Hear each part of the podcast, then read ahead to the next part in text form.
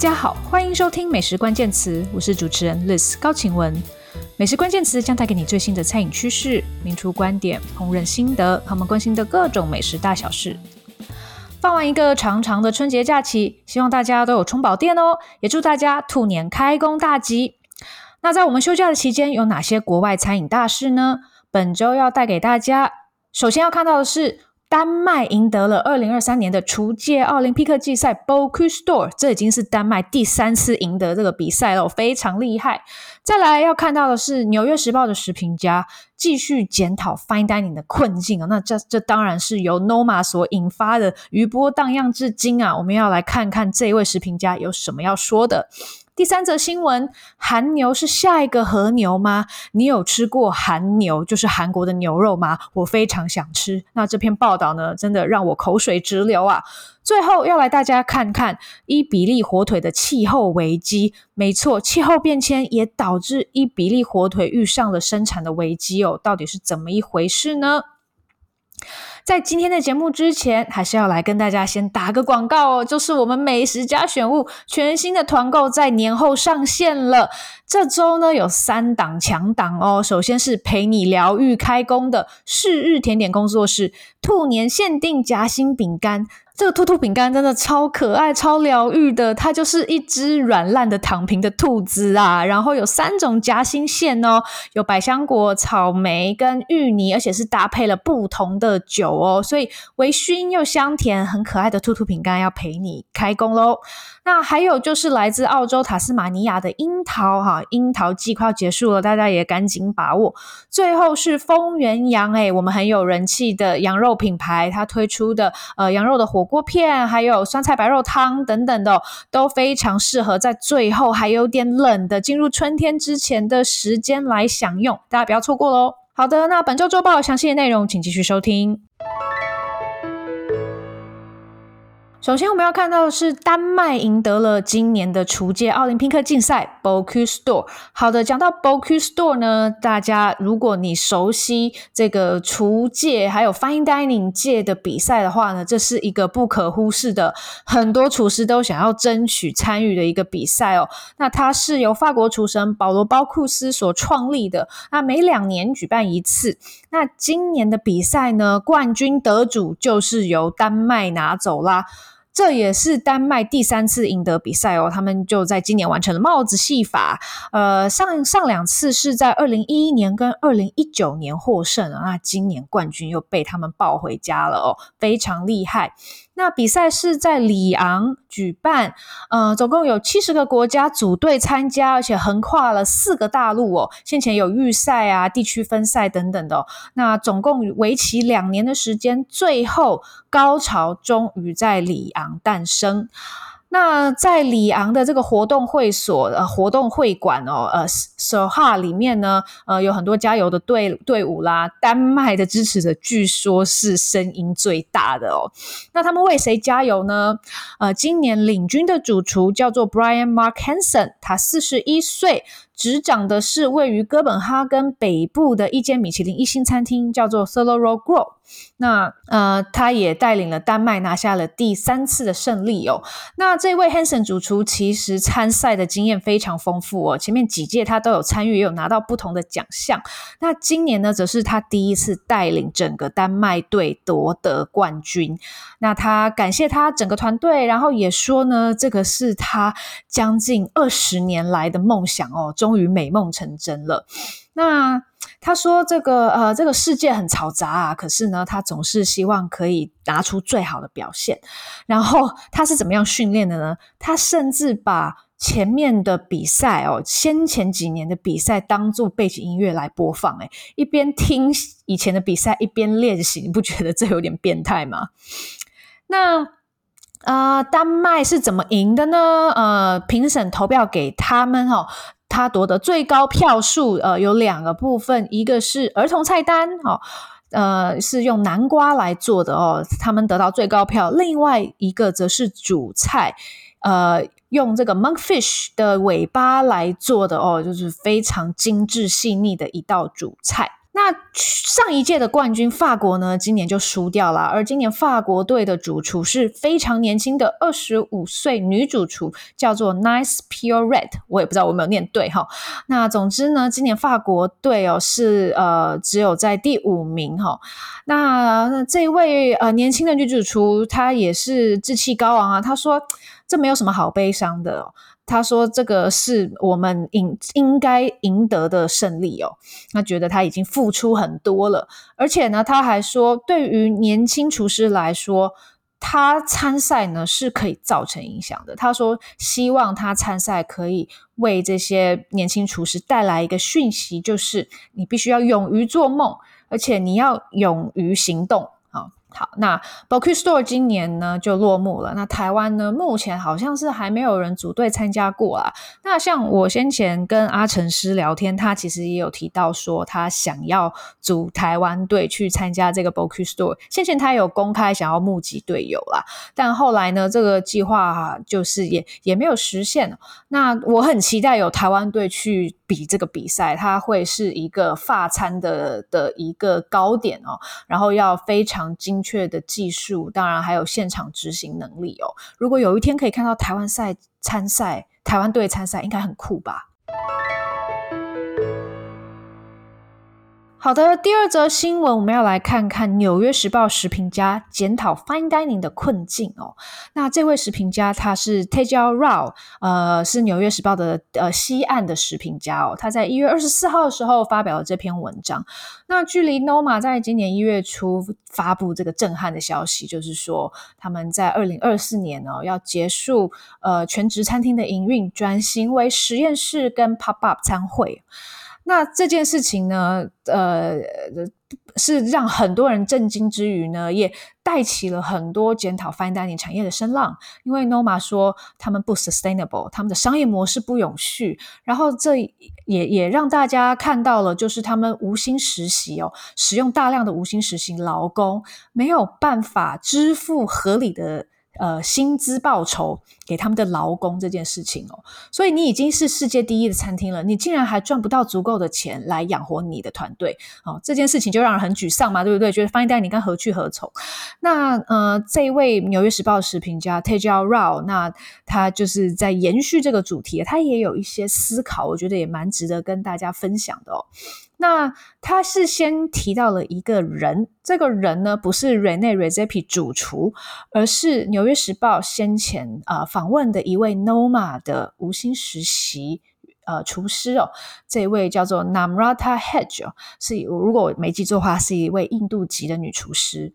那他先前在报道里面说。他在 Noma 无薪实习三个月的工作，就是用果酱来做呃这个甲虫啊。他用模板哦，然后把这个诶呃这个顺序是这样，就是他先把果酱抹平啊，让它固定凝固之后呢，然后再用不同的模板来做出这个呃甲虫形状的这个贴片哦。然后他再把贴片呢贴到了玻璃的盒子里面，每天要做一百二十份哦，给用餐的客人、哦。那而在这个工作的时间呢，他是被禁止笑出声音来的哦。那那这个工作条件听起来就相相当的苛刻啊。那那呃，以这个例子为始哦，呃，这位食评家他是想要说，呃，其实呃这件事情是呃让人更看清楚了这个呃 Fine Dining 厨房里面的工作的实况，而且呢。呃，在此刻是有一个检讨的声浪，是呃，这个 fine dining 产业这件事情，好像是已经在经历一个典范移转了。那呃，fine dining 的厨房并不像大家以为的那么的光鲜亮丽，你生产出这么精致漂亮的餐点，可是你的厨房却是一个工厂的生产线，那跟一个富士康的员工啊，很孤单的在生产上面工作是没有什么区别的。那这样的餐厅多不多呢？全世界可能大概一百多家哈，你就是这样估个数字哦。但是呢，这样的餐厅每一家都有一道这样非常呃要求呃繁重的人工，还有这个繁琐的这个细腻的人力哈来做的一道菜。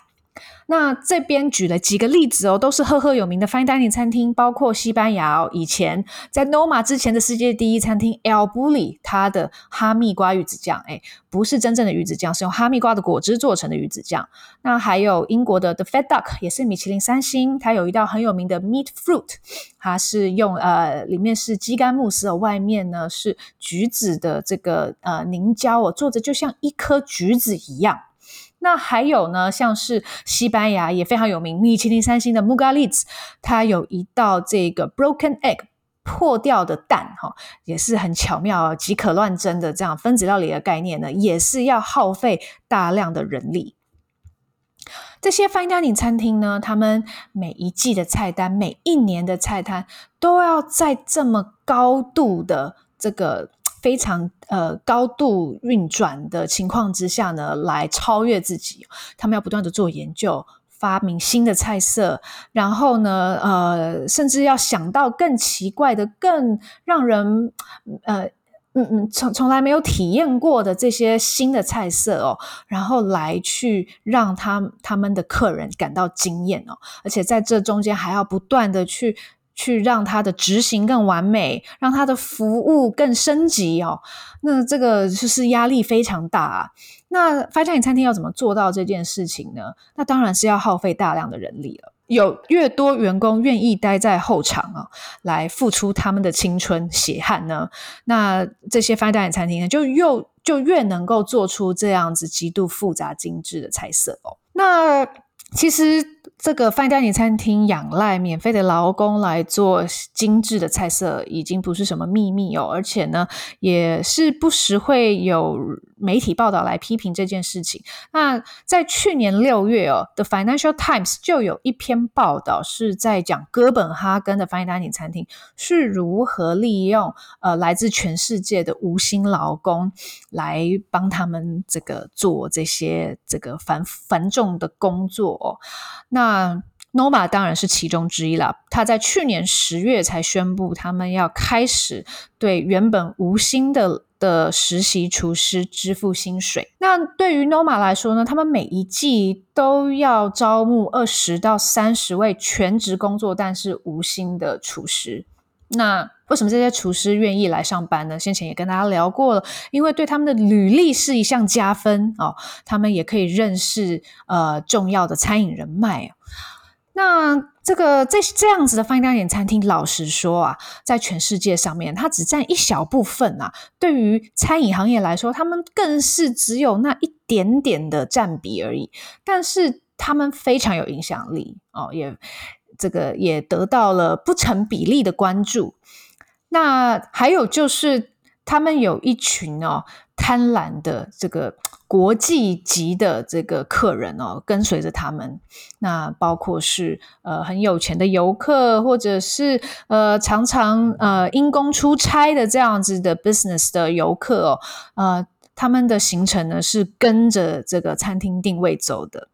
那有些人呢，就甚至成为这些全世界的 Fine Dining 餐厅的常客了。这些都是和一般的餐饮哦，不是 Fine Dining 等级的餐饮，很不一样的组成。呃，像这样子的餐厅呢，呃，还有一个重要的因素在背后推动哦，是世界五十最佳餐厅。那这也是我常年来一直关注的一个榜单哦。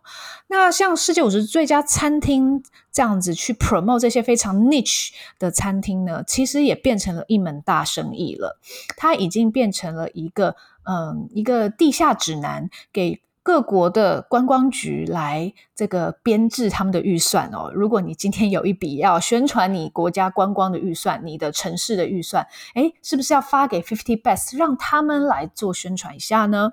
那或者是这些呃餐饮的这一个赞助商哦，包括酒啦哦，包括呃这个食材啦哈、哦，各式各样啊，巧克力啊等等的哦。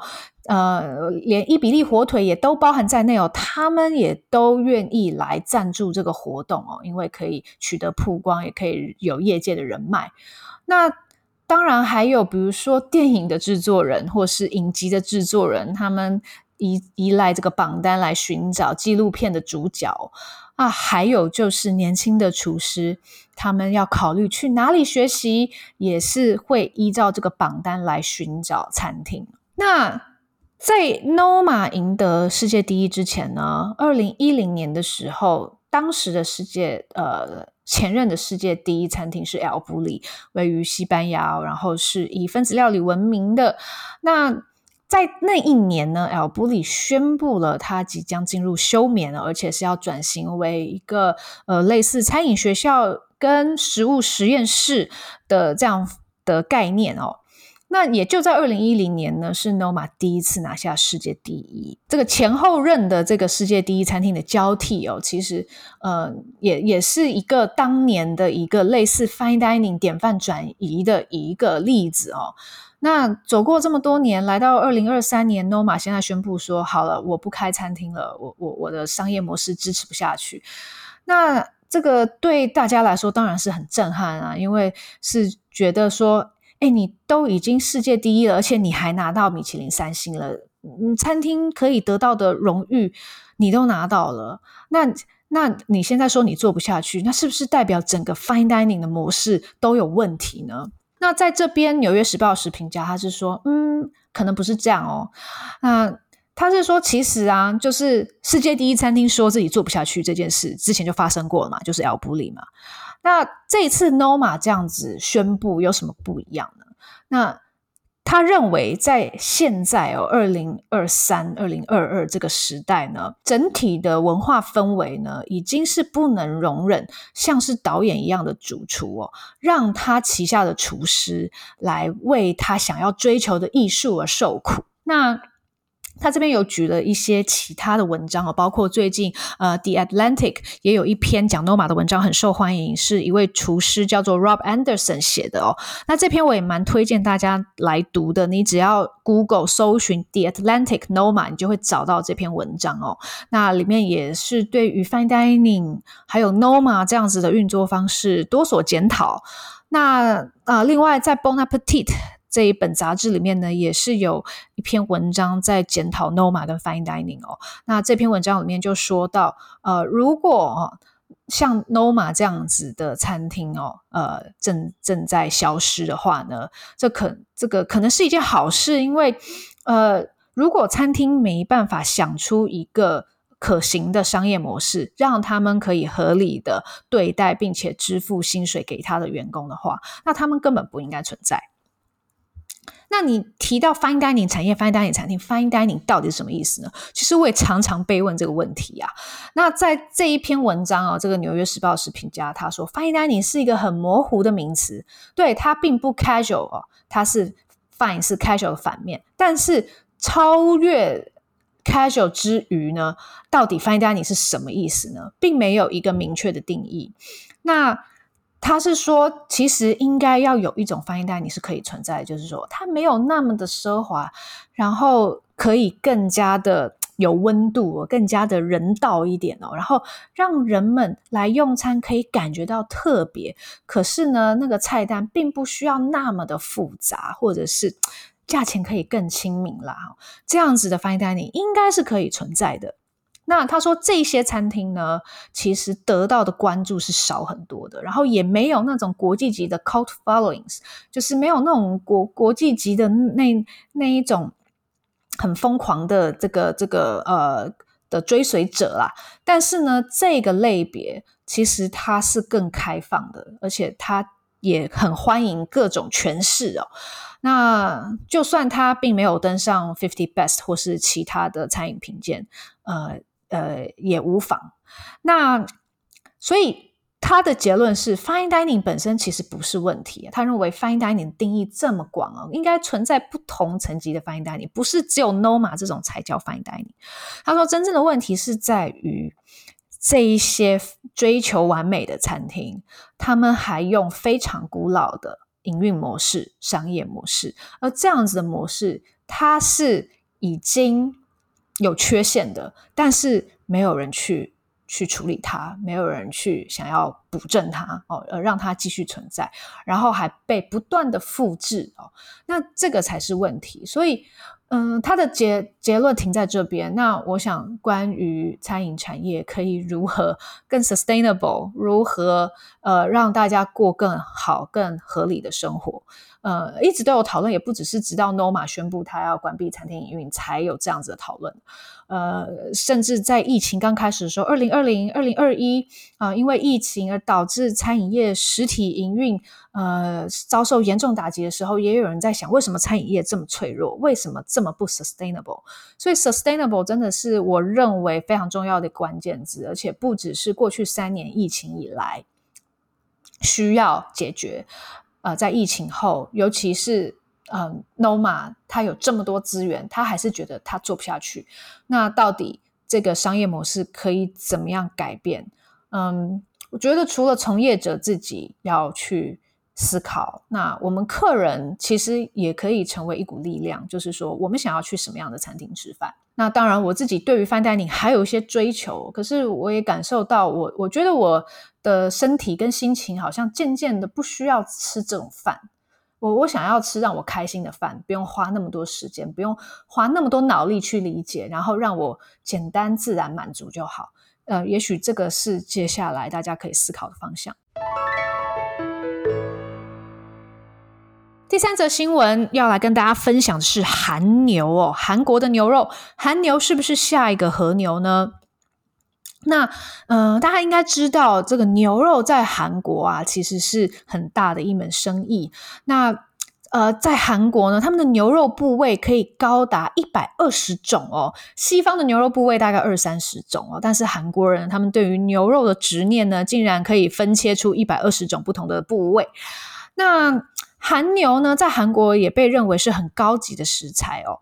不过，在海外倒是知名度没那么高，因为呢，他们先前因为口蹄疫的关系而被禁止出口哦，所以你在海外很难吃到韩牛。除了香港以外哦，几乎所有其他地方是被禁止进口的。那这个韩牛现在就觉得有点委屈啦，他们彻底的输给最大竞争对手，就是日本的和牛嘛。那。韩牛呢，其实，在韩国，哦，在这个过去千年来的历史上哦，呃，其实并没有那么多啦。它们原本是作为役用动物，就是为人类提供服务的家畜哦，拿耕田呐，或是拿来这个发电呐等等的啊。那只有从这个一九六零年代开始哦，才被认为是一种美食珍馐哦。那这个也和南韩当时经济开始起飞有关。那韩牛呢，它就像和牛一样，它的美味程度是来自于它的油花。那这个油花分布的程度呢，决定了韩牛的美味哦。那这就必须要讲到韩牛吃什么，他们吃的食物呢，就不是只有吃草了，而是要吃不同的谷物，而且有时候还会加一些特殊的食材，例如啤酒啊，或者是呃发酵的松针哦，这也太高级了吧。那在韩国，韩牛的一个很大的市场是位于首尔的马场韩牛市场。那里有三千间店铺，还有摊贩哦，是呃亚洲数一数二大的市场哦。那在那个韩牛市场里面呢，你是可以买新鲜的牛肉，然后只要付一点点钱就可以呃有 barbecue 的烤炉哦，让你自己来烤。那当然那边也有韩牛的餐厅，可以让你大快朵颐哦。那还有另外一个选择，也是这一篇文章哦，是这个来自于的 Financial Time Times 哦的文章哦，要介绍的主角就是 Born and Bred。那这一家餐厅位于韩国首尔，是牛肉专卖店，我也非常想去。先前我就看过朋友去过哦，那它供应的就是一套牛肉的品尝套餐，有多道料理组成，让你去品尝韩牛的各式风情。那 Born and Bred 它也是装潢的蛮漂亮、高级的哦。你乍看之下，你以为这是什么卖精品的地方，但它其实是一间牛肉餐厅。那在呃一楼呢，就有牛肉的展示，然后在二楼呢，它是有这个比较一般的牛肉的餐点啦。而真正厉害的所在是在它的地下室，好，那边呢有一个吧台，然后呢它有一个特殊的 tasting menu 牛肉的套餐。那这个呃呃，这个房间里面呢，它还有一个大的平台哈，里面就装满了用呃韩国的橡树做成的木炭。那这这这个套餐呢，它是有十四道菜。很多，那这边有举一些例子哦，包括是说有用生的肩胛肉来做的一个类似像这个牛肉塔塔的菜哦，它是跟这个呃红椒还有呃这个马铃薯煎饼和鱼子酱一起吃。那另外它也有这个非常厚切的三角形的 chateau brian，就是这个。呃，菲力星啊，非常嫩的部位啊，那它会配上了呃韩国的一种类似像牛肝菌的菇，叫做松叶。然后呢，呃，它还是还会这个被切成哦非常方正的的这个骰子方块状哦，然后呢，用木炭来轻轻的烤它十秒钟，给它一点熏香哦，这听起来就很好吃。那这里面也有一些剧场效果啊，包括是说它有一个呃。这个诶，窗帘，这个窗帘一被掀开的时候呢，里面就有一整块的韩牛，然后它就被慢慢的推到中间，然后就有人现场来分切它的第四根跟第五根肋排中间，因为呢，这个据他的老板所说，这是最精华的部位，然后呢，再把它分切成不同的比较小的部位，有的生的，有的熟的，然后可能会配上黑松露啊，或者是有不同的腌制方法啊，等等的。那这边有比较一下和牛跟韩牛的口感啦。那他是说呢，这个韩牛和和牛啊，吃起来呢。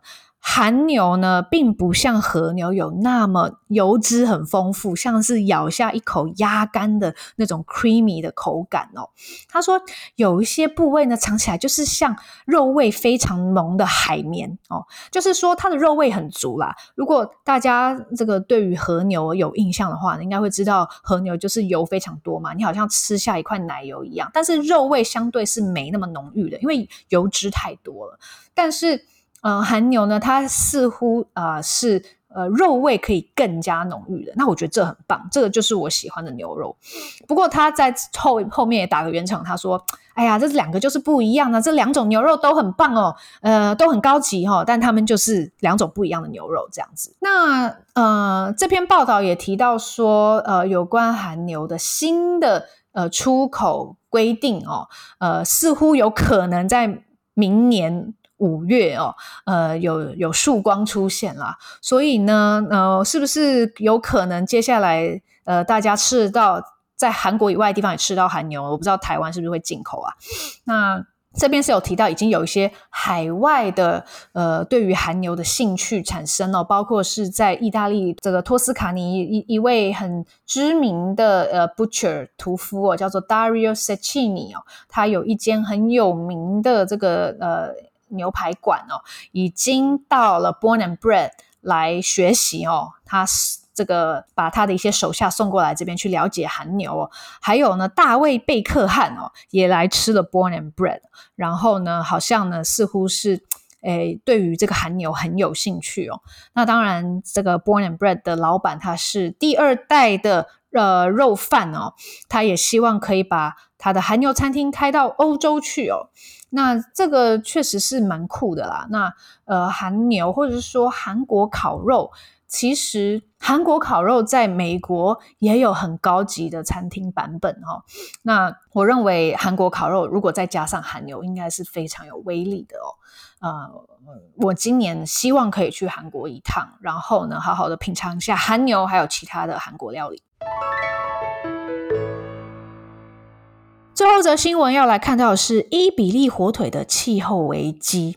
好的，伊比利火腿，西班牙最钟爱的火腿哦，呃，竟然也遭受了气候变迁的威胁了。这是因为呃上升的气温，还有减少的降雨哦，导致它呃伊比利猪非常重要的一种食物橡果呢，是这个呃减产中哦。所以呢，呃橡果越来越少，那伊比利猪它们就没有食物可以吃了呀。那世界上有这么多火腿哦，但是伊比利火腿呢，真的是有它独到之处哦，而且它的价格也特别高，现在一公斤的价格差不多是欧元一百块哦。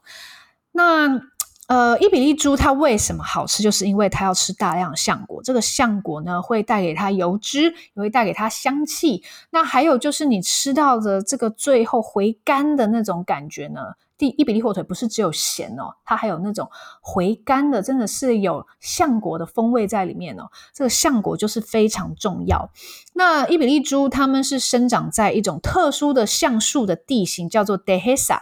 Dehesa 呢是在呃西班牙的西部还有西北部分分布的。那这个呃，因为近年来呢异常炎热的夏季，还有这个减少的降雨哦，这些 Dehesa。这这样子的橡树呢，它们呃开始这个呃橡果呢就变少了。那再加上呢，市场价格竟然也下跌了，导致去年呃在呃伊伊比利火腿的一个主要产区埃斯特雷马杜拉呃发生了呃百分之二十减产的状况哦。对于西班牙而言，去年是他们最热的一年哦，有史以来最热的一年，而且是呢有史以来第三干燥的一年哦。那在呃埃斯特雷马杜拉这个产区呢，它的降雨在过去五十年来已经下滑了百分之三十五之多。那德黑萨他们这的这个橡树呢，其实是一种特殊的树，叫做冬青櫟哦 （Holm Oaks）。那它原始的生存条件是比较潮湿的气候，所以当气候变得又干又热的时候呢，这些树是受不了的。那那这篇报道有访问了这个其中一个伊比利火腿的制造商，那他的名字叫做 Francisco Espadago。那这位 Espadago 先生就非常悲观啊，他说他预期明年还会更糟，因为呢，呃，就就算明年。呃，可能降雨会多一点，可是因为去年夏天实在太糟了，然后冬天呢，其实雨也没有很多，所以他预期明年呢会是四十年来呃最糟的一年哦。那根据西班牙的法律规定，火腿的制造商是可以进口橡果的，但是呢，这一位 Espadago 先生他对于进口橡果是不怎么感兴趣。他说，进口橡果的来源主要是摩洛哥和阿尔及利亚。那他不想要这么做，是因为他怕进口橡果会带来新的疾病，那可能会反而让他们的呃树哦整个呃生病，然后导致大量死亡也不一定哦。他举的例子就是西班牙曾经在一九九三年的时候从埃及进口棕榈树，结果导致他们自己的棕棕榈树大量死亡。如果说伊比利火腿减产减产的话，还会发生什么问题呢？其实伊比利火腿的产区啊，很大部分是在西班牙比较贫穷的区域，而且呢，对于当地的经济是很重要的一个一个这个收入来源哦。那它不仅是对于呃上千个工作机会很有贡献哦，而且呢，呃，其实这些地方呢，还是欧洲的失业率的一个呃黑洞哦，所以。